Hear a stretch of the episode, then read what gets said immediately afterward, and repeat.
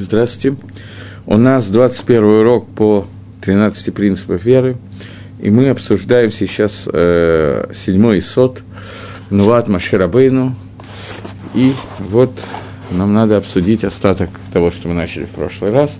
В прошлый раз мы обсуждали разницу между пророчеством Маше и остальными пророчествами, вкратце урок заключался в том, что все пророки, их предназначение пророчества заключалось в том, что они призывали вернуться к моменту, который называется Мамад Гарсинай, к моменту дарования Торы, возвращения к Чуве, то есть возвращение к пророчеству Маширабейну. И это функция остальных пророчеств. Функция пророчества Маширабейну – это немножко иная функция, это функция дарования Торы. Таким образом, на этом уроке нам надо немножечко обсудить Маширабейну, что такое Маширабейну, и дальше это будет неким переходом к следующему принципу, принципу Торобина Шамаем. Я уже говорил несколько раз, что принципы, которые сформулированы Рамбомом, они связаны один с другим. Если будут вопросы, вы задаете вопросы, мне покажут их на экране. И э, принципы, они связаны друг с другом. И вот принцип пророчества, потом пророчество Маширабейну.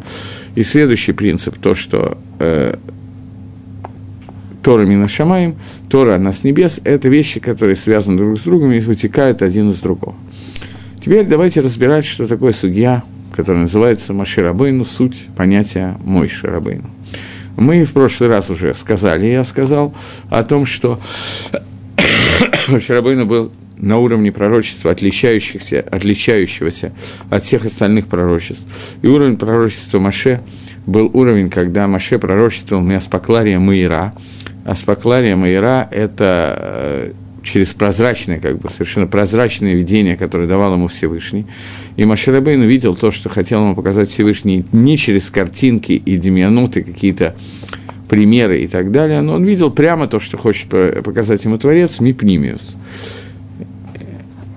Сейчас увижу, есть ли вопросы, пока только есть надписи о том, что вопрос отправлен, но какой вопрос нету надписи. Окей. Okay тогда я могу спокойно продолжать.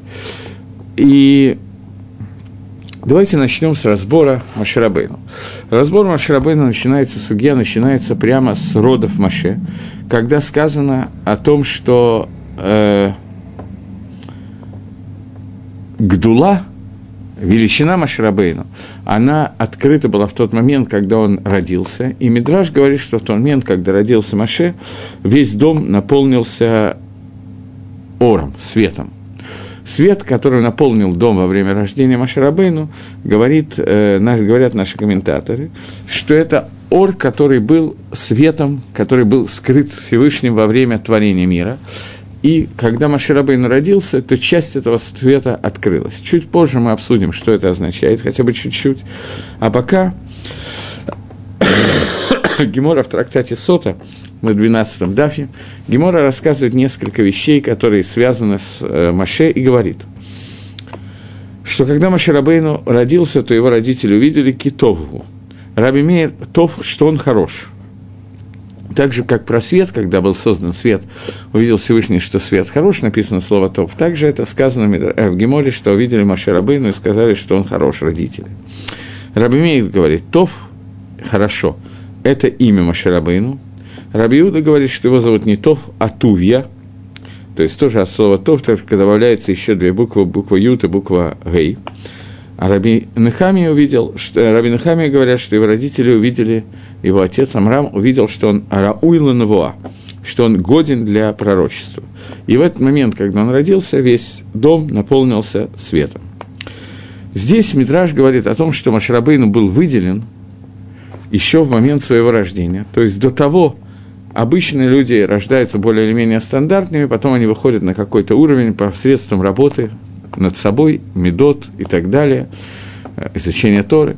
Маширабейну уже во время того, как он родился, его отец и мать могли увидеть в нем нечто особенное, которое соответствует тому, что ему было дано название Тов или Тувья.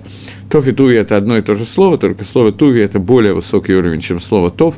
Тов – это хорошо, а Тувья – это хорошо с участием двухбуквенного имени Всевышнего, имени Юткей, которое подключается к этому. Он увидел, то есть они увидели хор, хорошесть, исходящая от Машарабейну, которая соединяет его со Всевышним. И третья дорога, самая высокая, которая описана, это, кто я уже забыл, кто это сказал, Раби, э, Рабин Хамия. Рабин Хамия говорит, что о, они увидели, что он изначально годится для того, чтобы стать пророком. Э, что такое слово «тов»?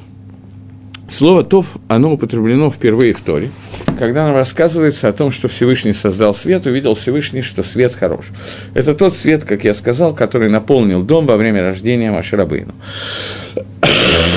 свет, бесконечный свет, исходящий от Творца, который наполняет весь мир, и в свете которого человек может видеть с одного края мира до другого и могут видеть абсолютно все, что находится в этом виде, в этом мире, так, как видел Адам и Решон. Второе мнение, которое говорит, что он Тови, или третье мнение, которое говорит, что он, Магу, э, что он э, Гагун Данува, что он с самого начала годится для пророчества. Э, другое место говорит о том, что Маширабейну, когда он родился, он родился обрезанным это Ахерим, это мнение Ахерим, тоже обычно Раби Мейр. Ахерим говорят, что он родился э, э, набрезанным, и это добавление его майлы, его величия, которое э, выражено в том, что он годится для того, чтобы стать пророком, в чем видна эта пригодность, в том, что у него не было орла.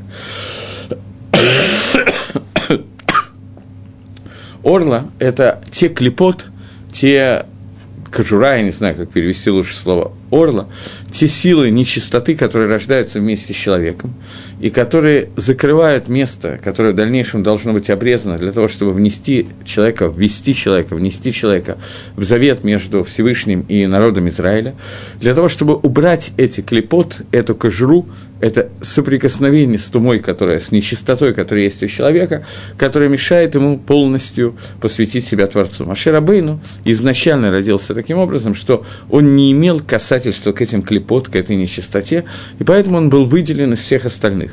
А рождение обрезанным в Торе сказано всего о нескольких людях, Хотя, на самом деле, бывает, даже сегодня бывает, что это происходит, не всегда это знак чего-то. Но сказано про Якова, что он родился обрезанным в, одного, в одном из Мидрашим. Адам Решон был создан обрезанным. И остальные мы знаем, даже Авраам не был обрезанным, когда он делал обрезание в дальнейшем. Так случилось, что больше большее количество людей в мире, они рождаются с орлы, и потом эта орла удаляется как знак завета между народом Израиля, который был заключен Авраамом со Всевышним. Маширабейну, он изначально не имел отношения к этой клипы, клипе, к этой нечистоте, и он родился таким образом, что он состоял целиком из гдуши. Сейчас мы немножечко попытаемся в этом разобраться каким-то образом. Э, то, что я сейчас сказал, так пишет Магараль, который пишет, что он Мисулак Манивдаль мира, он был отделен от зла, и это зло – это орла, которое по определению раа, плохое, Поэтому сказано, что во время, когда человек отделяет орлу, когда сказано Аврааму, что обрежься и будь тамим, и будь цельным. То есть человек, который, которому не сделано обрезание, он не целен. Изначально, когда Маше обрезался, он был годен Нува, и одно из проявлений его годности к пророчеству заявлялось, э, выявлялось в том, что он уже был изначально обрезан. Фух. Так вот, что такое свет, который был создан в первые дни творения? И потом был удален, потому что Всевышний ему Всевышний увидел, что этим светом не могут пользоваться одновременно праведники и нечестивцы, и от, а, закрыл его до, до, до будущих времен, когда он будет раскрыт полностью, скрыл его в солнце и так далее. В Торе. Свет, который был создан изначально, это гашпа, это влияние, которое, которое Всевышний раскрывает через это влияние свой замысел творения – для того, чтобы человеку было понятно, каким образом одно связано с другим, и каким образом через все миры проходит э, гашпа, влияние Творца, и как любое действие, любые вещи, которые есть в этом мире, связаны со Всевышним.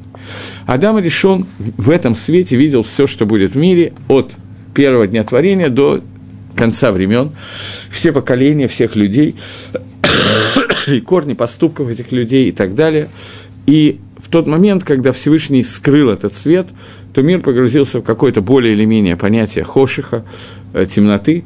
На четвертый день часть этого света была раскрыта через влияние звезд и созвездий, Солнца, Луны и так далее.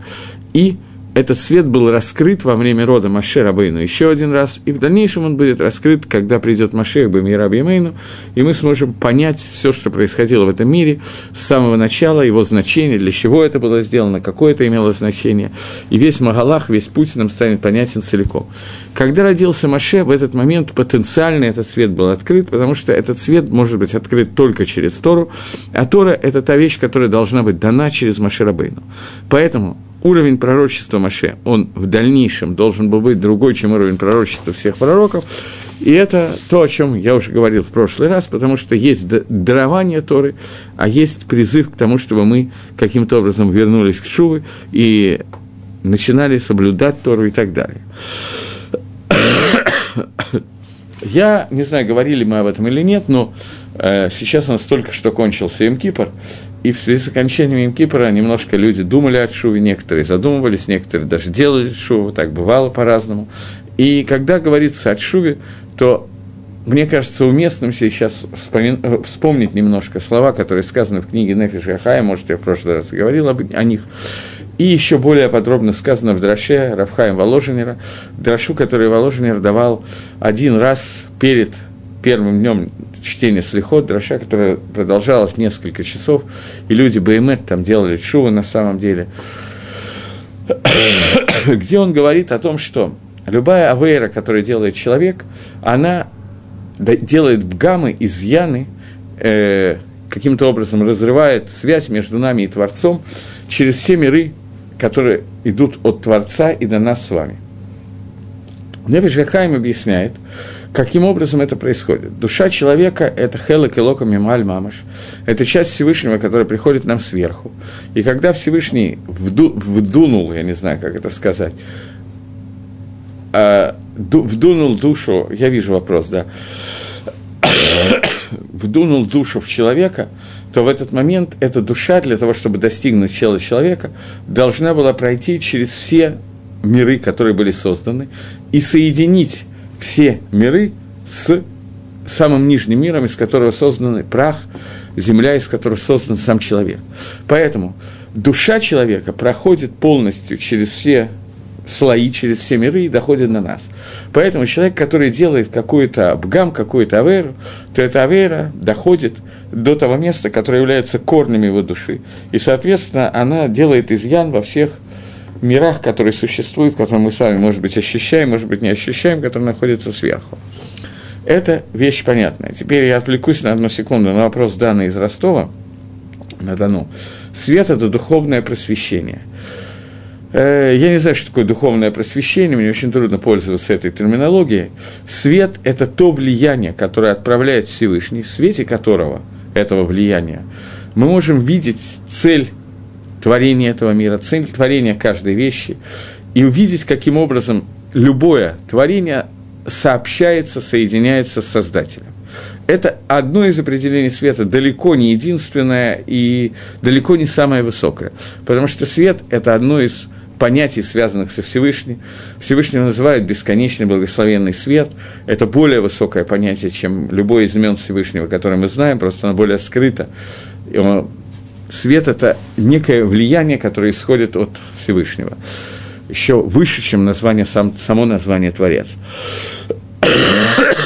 Но то, что нас сейчас интересует, понятие света, это то, что через него Всевышний дает нам понять, увидеть цель творения и то, как любое создание соединяется с Творцом. Это то, что я хотел сказать. Теперь понятно, что это не единственное определение, не все определения, я просто не могу больше сказать. Теперь то, что нас интересует, это что когда человек делает какую-то авейру, какое-то преступление, то во всех мирах, через которые прошла его душа, происходят изъяны. Поскольку изъяны приходят, происходят в человеческой души, то она проходит через все степени, все миры, через которые она изначально прошла во время, когда был создан человек, было создано нефиш человека, его душа и так далее. Дальше Абхайм Воложежник касается такого места, которое, мне кажется, очевидным, но иногда вызывает некоторое недоумение, поэтому его надо все таки сказать, что разные верот могут по-разному повлиять на все миры, которое создано. Первое, это будет зависеть от каваны, от намерения, с которой человек делает авейру. Человек может сделать авейру бышогик, случайно, по глупости, может продумать, может иметь в виду, что он восстает против Всевышнего и т.д. и т.п. Но кроме каваны, понятно, что в зависимости от наших каванот по-разному будет, произойдет влияние, которое произойдет. Извините, пожалуйста, ничего не могу сделать. Но кроме этого, есть еще одна вещь, которая влияет на то, каким окажется наше влияние на миры, то есть какой изъян мы внесем во все миры. Это вещи, которые я сейчас говорю, Сейчас, секундочку, я вопрос не, не вижу, сейчас мне покажет Алексей, ну секунду. Э, еще одно влияние, которое, можно, которое нам нужно увидеть, это разница, вернее, во влияниях, которые человек может создать на все миры, это в зависимости от того, каков, ко, какой корень у души человека. Душа человека бывает более низкого и более высокого уровня. Я не хочу никого обидеть, но мы все вместе взятые не можем достигнуть тысячной части уровня души Машарабейна. Поэтому мне нужно сейчас говорить о Машарабейну, но чтобы пояснить это, я вначале должен сказать, что у разных людей, у разных евреев разный уровень души. То есть душа может прийти из более верхних миров и более нижних миров.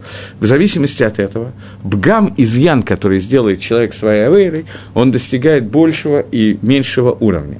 И об этом говорит Рафхай Воложенер, говоря о том, что человек, подобный, я не знаю, Авраама Вину, я думаю, что такого человека среди нас нету, но тем не менее. Человек, подобный Аврааму Авину, его авера будет намного больше вреда принесет, чем человек, подобный кому-то другому.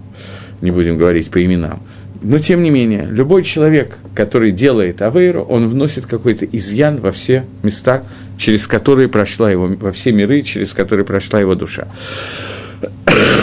Теперь то, что нам имеет, то, что для нас имеет значение сейчас, для чего это рассказываю, душа Маширабейну пришла из невероятно высокого источника, и поэтому в тот момент, когда она была спущена в этот мир, то в этот момент весь мир наполнился светом, потому что этот мир был связан мир существует только для того, чтобы в этот мир вошла Тора, и дарование Торы должно иметь значение в этом мире, и поэтому до того, как э, не пришла душа э, Маширабейна в мир, то свет был скрыт полностью. В тот момент, когда она пришла, то некоторое наполнение мира светом, оно произошло. Теперь э, я немножко продолжу дальше, но появился новый вопрос, я хочу его увидеть из Египта, из Египта возвал я сына моего, можно ли сказать, что Машиах придет в Израиль из другого государства? Я каждый раз получаю некоторое моральное удовлетворение от вопросов, которые я никак не могу понять, как это связано с тем, о чем я говорю сейчас. Это будет связано с тем, что я собираюсь сказать через 20 минут примерно. Поэтому давайте этот вопрос пока оставим, поскольку это будет связано с этим уроком. Но я никак не могу понять, как можно забежать вперед, увидеть, что я собираюсь об этом говорить в тот момент, когда еще, как мне казалось, даже не намекнул на это. Но мы обсудим этот вопрос без радашем. Так вот, когда рождается Маше Рабейну, то весь мир наполняется э, светом. Это связано с тем, что цель творения мира – это соединение мира с Торой. Маше Рабейну – это человек, через которого мир соединяется с Торой. Поэтому необходимо было, чтобы душа Маше Рабейну находилась на таком уровне, что она соответствовала тому корню, из которой пришла Тора. Я сказал, что люди разных людей находятся на разном уровне корень души Маширабейну, он находился на столь высоком уровне, что выше него, или, может быть, равный ему, будет только корень души человека по имени Машех. Поэтому это будет связано в дальнейшем с тем вопросом, о котором я говорю, но пока об этом немножечко рано говорить. Теперь есть еще одна вещь, которую нам надо обсудить, и мне ее немножко будет тяжело обсуждать. Когда Маше Рабыну, я просто не буду рассказывать все, что произошло, когда родился Маше, потому что я понимаю, что те, кто меня слушают, наверняка читали кусочками или целиком пятикнижия, слушали какие-то уроки, поэтому владеют немножко этим материалом. Так вот, когда Маширабейну родился, через некоторое время после его родов, а именно через 80 лет, он вынужден убежать из Египта. Я пропускаю какие-то места, к которым мне возможно, то есть наверняка понадобится вернуться. И после того, как он убегает из Египта, ему раскрывается впервые Всевышний на горе Синай и говорит, что ты должен вернуться в Египет и вывести Амисраэль из Египта. Это первое, что он говорит. И второе, он говорит, знак того, что это произойдет, это то, что на этой горе в дальнейшем будет некая авойда, некоторая служба, и на этой горе ты получишь Тору и передашь ее народу Израиля. Машир Абейну отвечает, что я не могу пойти, и меня не послушает ни фараон, ни Амисраэль, потому что я Арель Сватаем. Обычно на русском языке нашли такое довольно неплохое слово, подходящее для перевода этого словосочетания, которое означает «косноязычен». Что означает слово «косноязычен»? Э, по-русски я могу перевести. Это означает, что человек, который, когда он говорит, то он немножечко шепеляет, немножечко не очень четко может излагать свои вещи, и кроме проблемы с дикцией, у него есть проблема с тем, чтобы выразить свои мысли. Это выражение слова «косноязычен». На иврите это означает немножко другое слово, я не знаю, как лучше перевести, Поэтому остановимся на этом переводе. Слово, которое означает «орель». «Орель» происходит от слова «орла», не обрезанный. Только обрезание бывает на одном месте, а еще на другом месте обрезание – это «орель с фатаем». Мои уста не обрезаны, то есть я не могу нормально излагать то, что от меня требует соединить Тору, твою волю Всевышний, с тем, что я должен сказать. К душе не проходит через мои сфатаем, дословный перевод. Это сказал Машарабейну, когда Всевышний его пытался послать, вывести народ из Египта. Мы знаем, что Всевышний все-таки преуспел в своем намерении, хотя Маше несколько раз пытался отказаться от этого шлихута, говоря, что он его не может выполнить, но вместе с Аароном они в результате выполняют его. Нам нужно понять такую вещь. Человек, который изначально родился обрезанный, изначально родился так, что про него было сказано, что он годится к Навиюту. Изначально родился так, что его родители увидели первичный свет, который наполнил их жилище во время родов Маше. Как может быть, что этот человек был Арель Сватаем, он не мог произносить слова Торы, не мог донести их до окружающих? Это вопрос, который здесь основной. Я думаю, что я сейчас сам расскажу этот мидраж, я планировал, что кто-нибудь наверняка его напишет на экране компьютера, но поскольку никто не пишет, я тем не менее думаю, что вы его слышали, то известный мидраж, что когда Маширабейна воспитывался в доме у фараона, то однажды он схватил корону фараона, снял его с головы фараона и надел себе на голову.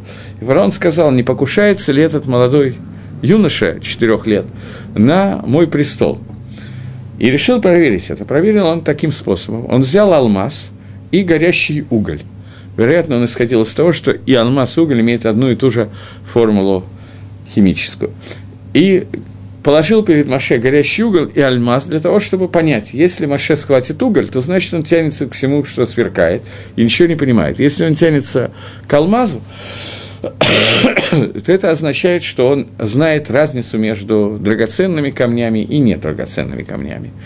Говорит э, Мидраш, что Маширабейну хотел взять алмаз, но в это время Малах толкнул его руку, он схватил уголек и сунул его себе в рот и обжег язык, поэтому он в дальнейшем был косноязычен. Это то, что говорит Мидраш, и объясняет слова Арель Сфатаем, что это связано вот с, этой, с, этой вот, с этим мероприятием, которое было в детстве. На мой взгляд, Мидраш ничего не объясняет. То есть он рассказывает, как технически это произошло, для чего Всевышнему это было нужно, для чего нужно было сделать так, что у Маширабейна были некие проблем, проблемы, ему нужно было частным образом в детстве вызывать логопеда, и это не было сделано. Этот вопрос э, Тора оставляет в тени, и нам надо попытаться с вами немножечко разобрать этот вопрос. Для того, чтобы это понять, нужно понять, что такое само слово «дебур». Человек состоит, в том числе Маширабейну, человек состоит, на самом деле, Маширабейну меньше, чем остальные люди, из двух частей. Часть, которая называется духовная часть, и часть, которая начинает, называется материальная часть. Переведя на русский язык, душа и тело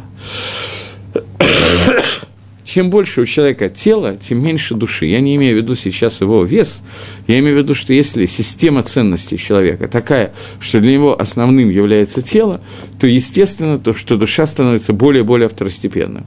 Чем больше первостепенным становится душа, тем менее первостепенным становится тело, оно отходит на второй план.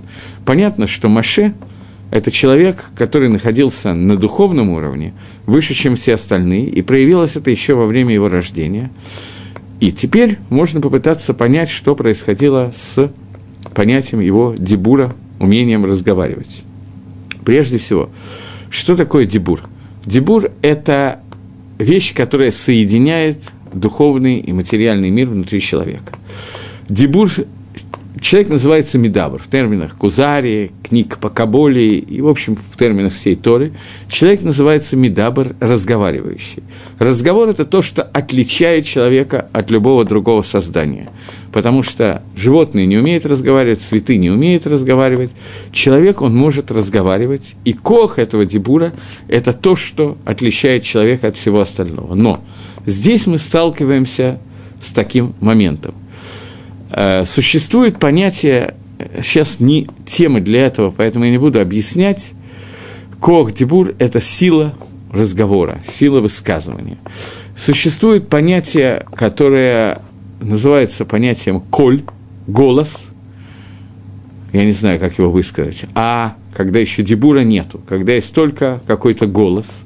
И существует дебур, разговор, который состоит в том, что губы, небо, язык, зубы, я не знаю точно, какие органы рта, участвуют в том, чтобы разбить тот воздух, который выходит из легких человека, ту духовность, которая выходит из человека простым звуком, и разбить его на 22 буквы, на 22 звука еврейского алфавита, принять им некоторое количество, еще шесть огласовок, и таким образом через них можно высказать всю Тору, и можно высказать все мысли, которые должны перейти от одного человека к другому. Это и есть дебур, который, я не знаю, как по-русски сказать, разговор, высказывание, которое является тем колем, тем голосом, чей, тей душой человека, который может проявиться в духовном смысле, но через телесное через телесную оболочку. Все остальные вещи, которые проявляются через тело, они телесные вещи, они без души. Единственное проявление души как таковое, оно может быть через дебур. Но этот дебур, тем не менее, с одной стороны, его нельзя взять и пощупать, понятно, о чем я говорю, но с другой стороны, его можно услышать и воспринять органами тела, ушами.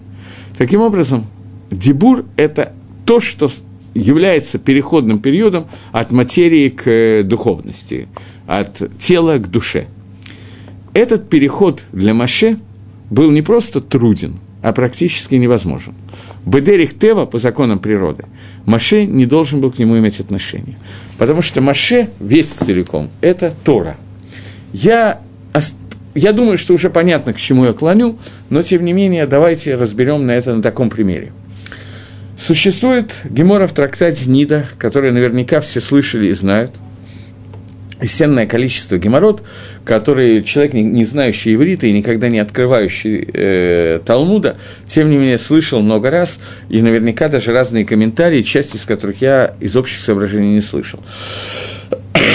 Потому что я думаю, что количество лекций, которые вы слышали, значительно больше, чем то, что слышал я.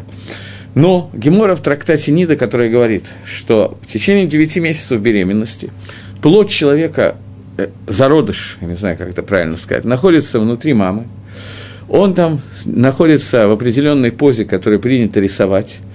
И когда он находится в этой позе, то э, он я не могу показать эту позу, для этого мне не знаю, что мне надо сделать, но вы сами понимаете. У него в руках находится между под руками, на ногах, между коленями зажата книга Торы, и он все девять месяцев изучает Тору. Так говорит Мидраш. Оставим сейчас э, понятие, что означает свечка, которая находится внутри мамы, что означает Сефер Тора, которая туда попала и так далее. Но суть состоит в том, что ребенок в течение девяти месяцев узнает всю Тору и знает ее целиком от первой до последней буквы, не только Тора Шабихтав, не только письменная Тора, но и Тора Шабальпе, Слово Тора мне не обязательно переводить на русский язык, потому что я не знаю, как перевести. Так вот, э, и Тора устную, и письменную Тору он учит там целиком. И в тот момент, когда он выходит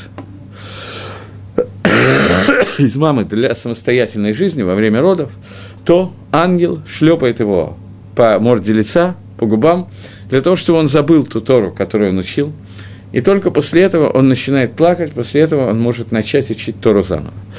Что произойдет, если он не получит этой затрещины от ангела? Зачем ангелу нужно его дать? Во-первых, здесь надо понять две вещи. Если ангел потом все равно при, встре... при родах сделает так, чтобы ребенок забыл всю Тору, то зачем ему нужно выучить всю Тору? Это первый вопрос. Второй вопрос, если он уже ее выучил, то зачем нужно забыть? Не знаю, с какого вопроса лучше начать. Наверное, со второго. Если человек будет знать всю Тору целиком, то, родившись, у него не будет возможности сделать авейры, согрешить, поскольку, зная Тору, он понимает смысл любой заповеди, и он технически лишен свободы выбора, поскольку весь этот мир создан как мир авойды, мир работы, поэтому нужно, чтобы Тору, которую он выучил, она стала для него забытой, и тогда он может каким-то образом начать делать авойды, работать, исправлять свою церкору. Гемора в трактате Сангедрин задает такой вопрос. С какого момента Ецаргара входит в человека? С момента, когда исполняется 3 года, 13 лет, с момента зачатия, с момента родов. Гемора говорит, что с момента родов. Доказательство приводит Гемора из посука, которая говорит про Каина и Авеля. Когда Авель приносит жертвоприношение, и Всевышний принимает его жертву, а жертву Каина как-то оставили немножко в стороне, то Каин, слово Каин происходит слово кина, ревность, возревновал, и Всевышний ему сказал, зачем ты ревнуешь, ведь если ты так зорбит швайц, ты сделаешь шоу, то все будет хорошо, а если нет, то бы петах хата сравец, то у выхода находится хет, авейра, у выхода имеется в виду во время родов, который является, человек выходит через выходы из своей мамы. Когда он выходит из своей мамы, там находится его Ецергора, там находится его возможность сделать Авейр. Для того, чтобы эта Ецергора могла войти в человека, человек должен оставить всю Тору, которую он выучил.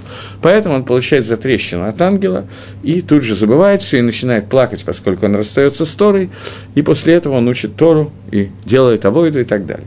Если так, то возвращается мой первый вопрос. Если человеку все равно нужно забыть, иначе не может жить в этом мире, не забыв Тору, то каким образом, зачем нужно обучить его этой Торе? Какой смысл научить человека всей Торе, если он все равно природок забывает? Ответ на этот вопрос такой, что вспомнить то, что ты забыл, это совершенно другой вид авойды, чем выучить это заново с нуля. Поэтому человек должен пройти всю Тору, всю свою Тору, поскольку у каждого человека Тора немножечко разная, она вся одинаковая. Но у каждого человека есть свой хелок есть те вещи, которые он сможет лихадеш, сможет обновить, у, него, у каждого человека есть свой удел. Один должен выучить это, другой это и так далее. При этом он должен пройти всю Тору. Но пройти с уклоном у каждого человека свои какие-то детали, это очень трудно объяснить, и думаю, что более или менее понятно, о чем идет речь, особенно человек, который учит Тору. Поэтому человек выучивает всю свою Тору, и после того, как он рождается, забывает ее. И после этого мы говорим брахот, утренний брахот, когда мы говорим «Ватен халкейну батаратеха». На брахот Торы мы говорим «Дай нам удел нашей Торе». Думаю, что я об этом говорил, когда говорил о утренних благословлениях э, в серии, я не знаю, как в Сидре, которая называется «Молитвы», я говорил об этом. Но человек нужно вспомнить всю Тору, и он молится о том, что Всевышний оказал ему все это дешмая. Маширабейн был человеком, который, когда он родился, он не забыл ту Тору, которую он выучил изначально. Всевышний, э, Всевышний не послал ангела, который даст ему затрещину. Поэтому Маше родился, и Тора, его Тора, осталась для него не в аспекте, который надо восстановить и вспомнить, а в аспекте, который ему был известен. Поэтому Тора, которой он был наполнен, она наполнила весь дом ором, светом, поэтому он родился обрезанным, поскольку Тору, которая через него должна была быть дана изначально, она должна была быть дана таким образом, что Маширабейну вся его жизнь должна была быть такая, что его авойда, его служба находилась на совершенно принципиально ином уровне, чем служба любого из нас. Для нас это покажется, как вообще не авойда, как человек, который никогда ничего не забывал, и человек, который был лишен Ецаргары. И это в каком-то плане верно.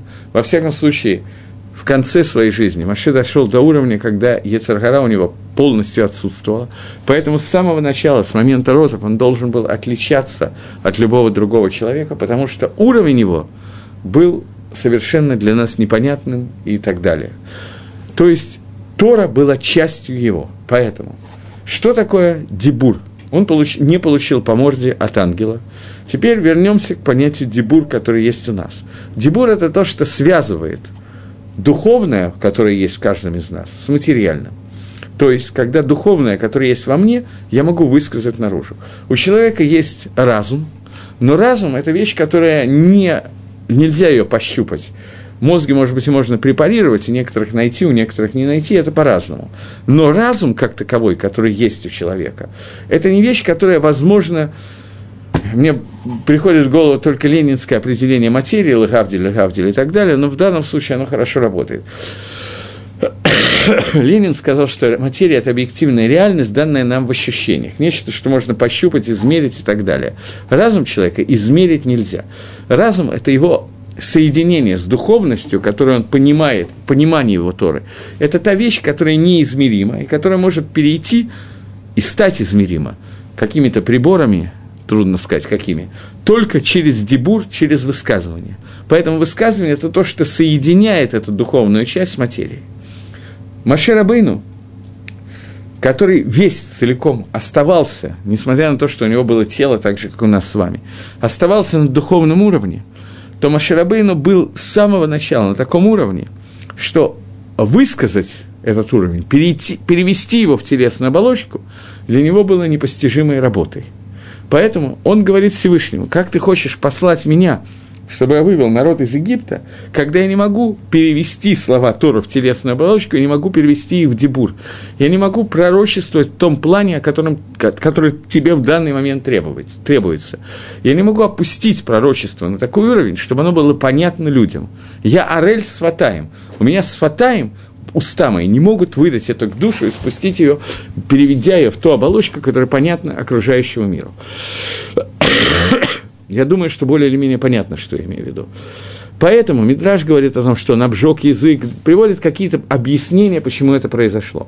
И вот Маше отказывается идти в Египет и выводить народ из Египта. Тем не менее, Всевышний ему говорит, что он выйдет на такой уровень к душе, что он сможет эту к душе опустить, эту святость, опустить на такой уровень, что ее будут понимать все остальные, поскольку он сможет поднять народ Израиля до того уровня, что народ Израиля сможет принять пророчество Маширабейна.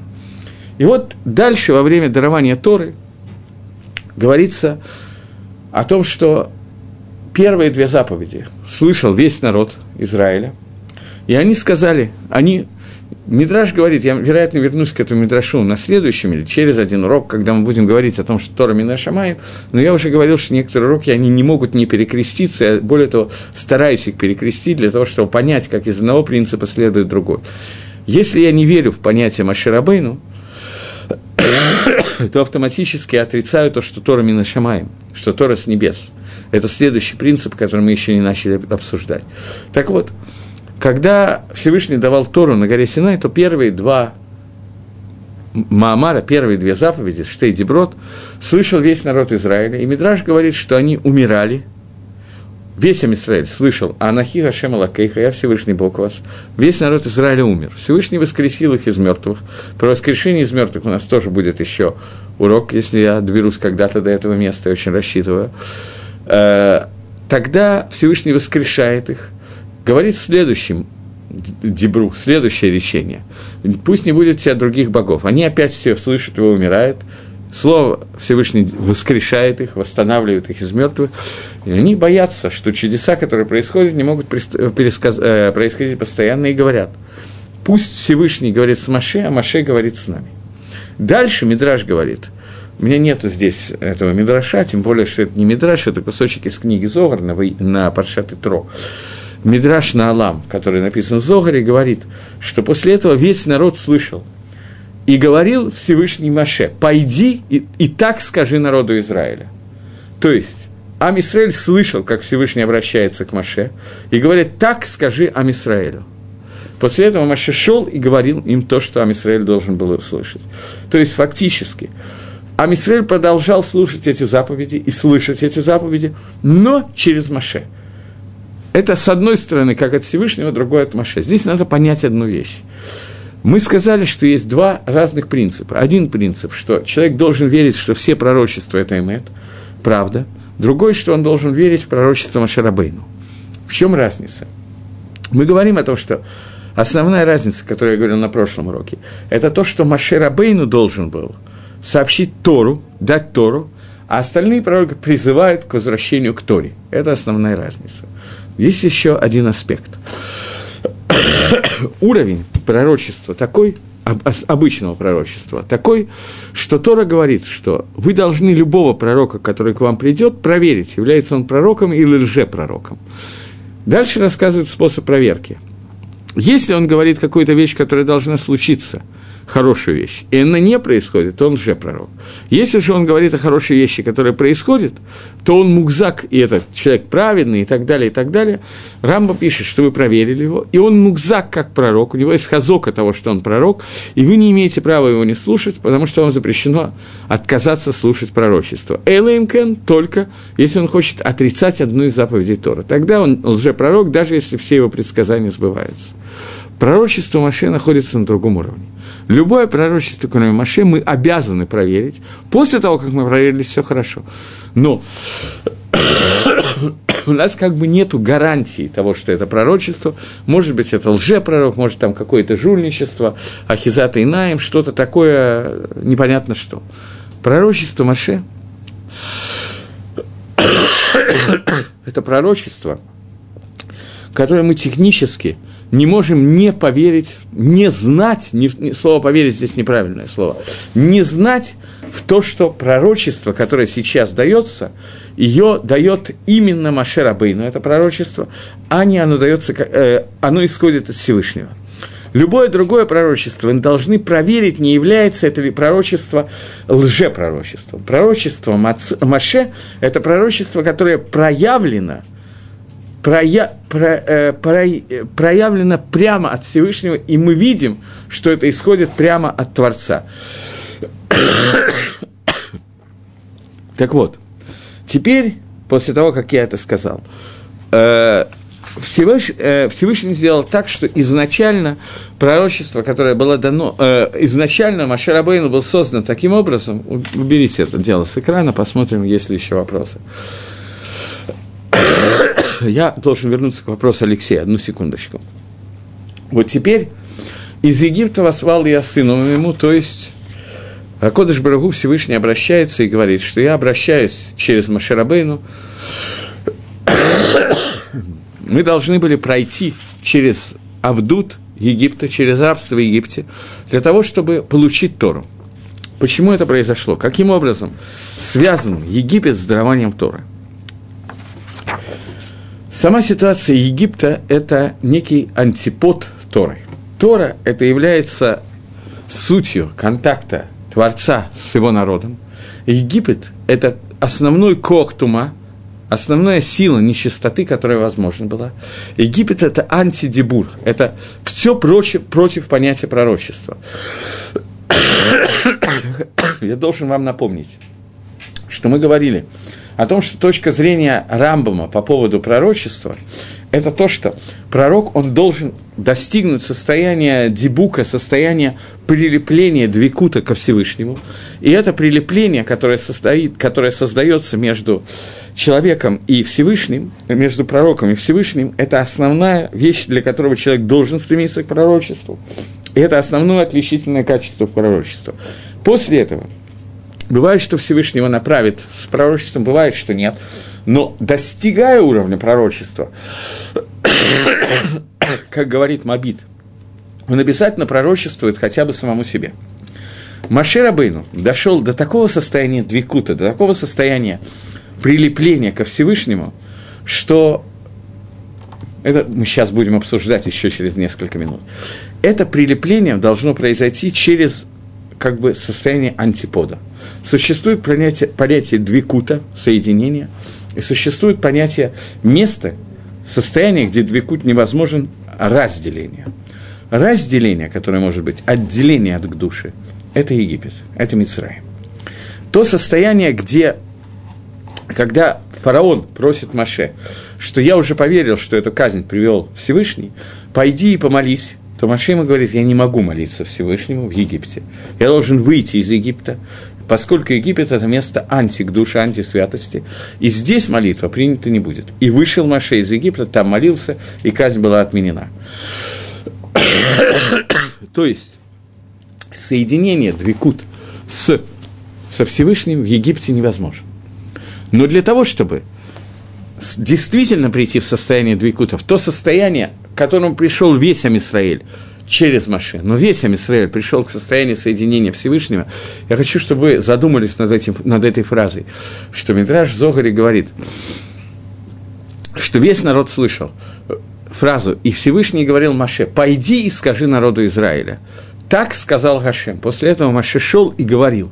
То есть народ эту фразу слышал, после этого Маше ее объяснял его.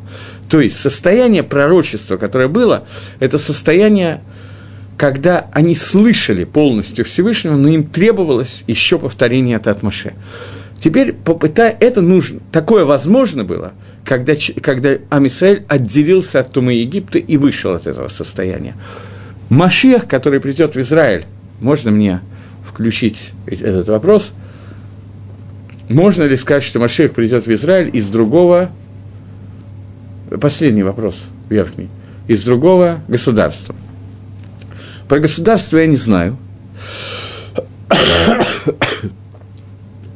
Но рождение Машеха, оно достаточно трудное и непонятное в Торе описание, когда сказано, что Машех происходит из Лота, из двух дочерей Лота, из народа Мав и народа Амон, два народа, которые соединились с народом Израиля, и из них происходит царь Машех происходит из народов, которые были наиболее известны своей анти-медой хесата, анти-мерой, которая называется добра, антидобром. И вот Маших должен был появиться из этих народов, несмотря на то, что эти народы должны были провести некоторый переворот, и Лот должен был прийти к Медат Хесад. После этого Рут должна была стать тоже медой хесед, самая известная медот, меда, которая есть рут, она удостоилась своей мерой добра и так далее, но тем не менее. Маших должен был прийти из соединения двух народов с народом Израиля, который, на первый взгляд, наиболее не подходит Амисраилю. И тем не менее, именно из них произойдет Машех. Почему это должно произойти? Потому что Машех должен перевернуть весь мир и привести весь мир из состояния тума к состоянию к душе, из состояния чистоты в состояние к душе. Этот переворот для того, чтобы его сделать. Человек Машиах должен был иметь некое касательство тому, что он будет переворачивать. Поэтому он должен был перейти из самой глубокой тумы, но Терих к душе через святость и так далее. Поэтому Маших придет про другое государство, я понятия не имею. Но из тех народов, которые вошли в Израиль. Понятно, что Машех будет из народов Израиля, из народа Израиля, но те народы, которые объединятся с ним – с народом Израиля, они будут иметь отношение к Машеху. Зе Вадай. Это написано Мифраж прямо в Торе. Но так же, как народ Амисраиль вышел из Египта и тогда смог соединиться с Торой, поскольку ему нужно было отделиться от этой тумы, также, когда Амисраиль отделится от той нечистоты, которая есть в других государствах, то только тогда сможет прийти Машех. Причем Машех доделает это отделение. И это тайна того, о чем сказано что Эйн бен Довид ба не может бен Довид Машех прийти, Эла бы дорши куло закай около хаяв.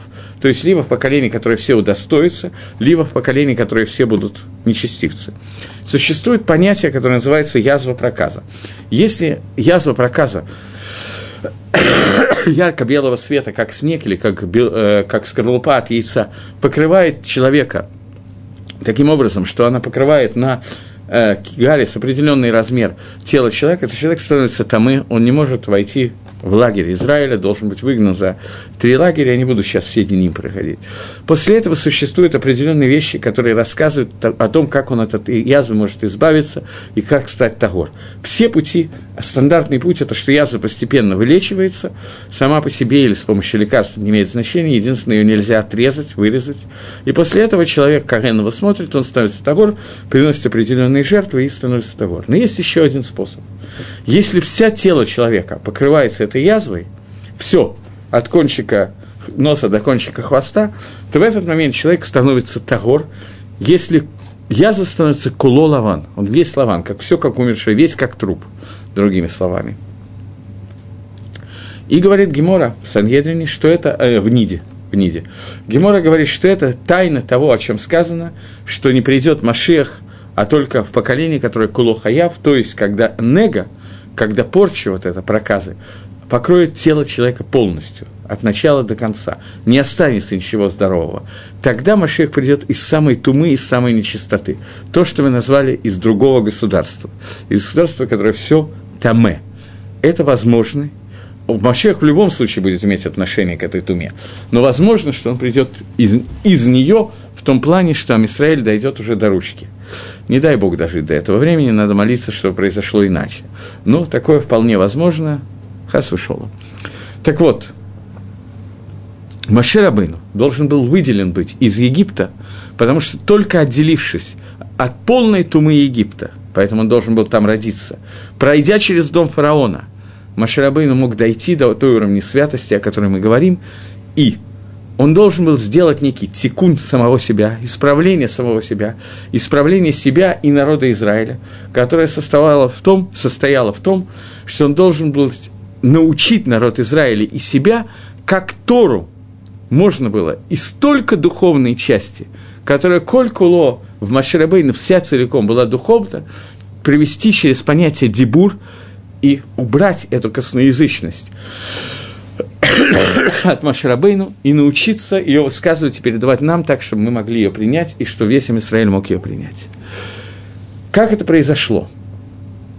Для того, чтобы это понять, нужно увидеть разницу между пророчеством Маше и, скажем, уровнем Авраама, Искака и Якова.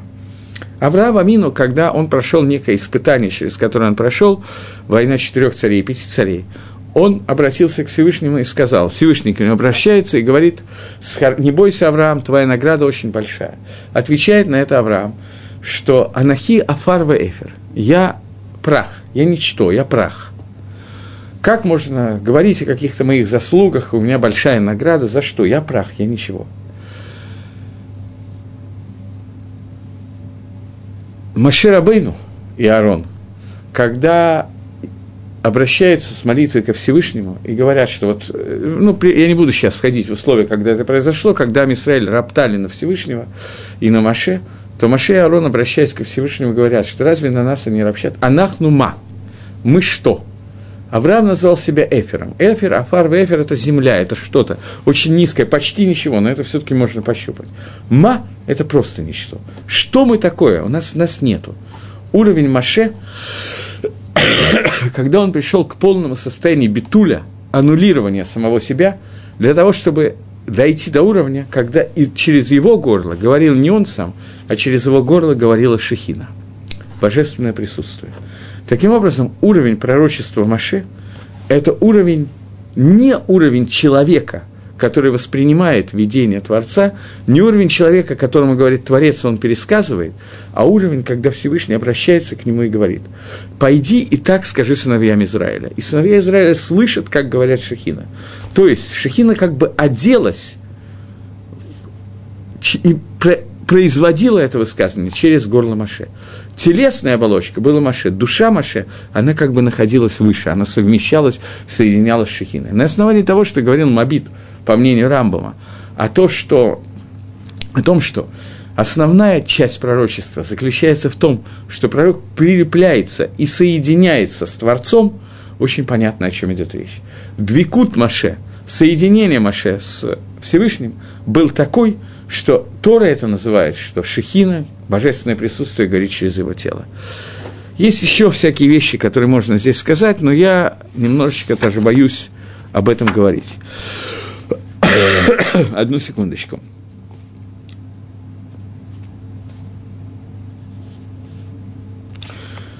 Еще несколько слов о том, о чем Алексей попросил меня сказать. Это о том, что Галут Египта, изгнание Египта – это, суть этого изгнания состоит в том, что существует понятие хомер и цура. Так пишет Магараль, я много раз этого Магараля приводил, Магараль это в десяти местах минимум об этом пишет. Хомер – это материал, из которого человек должен создать себя в качестве цуры, в качестве формы, придать себе форму. Так вот, Исроиль – это верхняя часть цуры, брии, верхняя часть формы, которая должна прийти брия, создание, ради которой создан весь мир. Египет – это самый высокий уровень хомера, э, материи, который существует в этом мире. Нужно было, чтобы Исроиль прошел именно через Галут Египта, для того, чтобы вся цура была полностью разрушена, достигнуть самого хумриюта, самого материального, для того, чтобы именно из этого можно было слепить настоящую цуру. Потому что форма, потому что суть придания формы – это брание материи, которая существует, и соединение этой материи, вы, вы, не знаю, как это сказать, вылепление из этой материи ту самую форму, ради которой можно и нужно было создать этот мир – это суть Галута Мицраима. Что такая самая высокая форма Хомера, меня спрашивают. Самая высокая материальность, которая существует. Это наиболее полное отсутствие цуры, отсутствие формы. В любом человеке, возьмем любого еврея для начала, в любом человеке, в любом еврее есть какое-то минимальное желание принять некую, придать себе некую форму порядочного человека, каждый человек по-разному его воспринимает, но, скажем, Бен Тара, человек, который сидит и учит Тору, он хочет выглядеть, сделать себя таким, ради чего он создан. Не еврей, человек, который нет заповедей Торы, тем не менее, он понимает, что существует материальный и духовный мир – он хочет совместить это каким-то образом. Например, Пушкин считал, что быть можно отдельным человеком и думать о красе ногтей.